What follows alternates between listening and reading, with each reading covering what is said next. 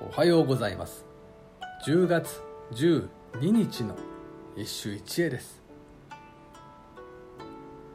玉葉和歌集より泉式部。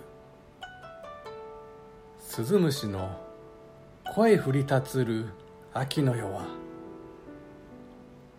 哀れに物のなりまさるかな。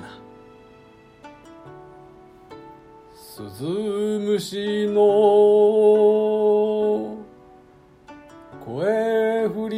り立つる秋の夜は哀れに物のなりまさるかな。今日ご紹介する秋の虫はスズムシだ。同様虫の声にもある。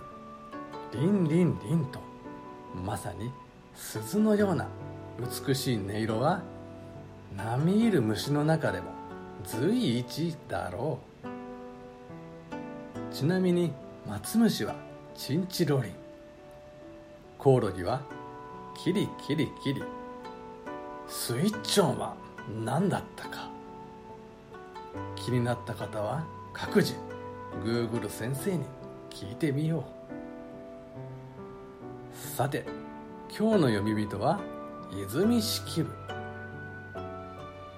スズムシが声を張り上げて鳴く秋の夜は気持ちが一層しんみりしちゃうなといった内容でポイントは「降り立つ」にある。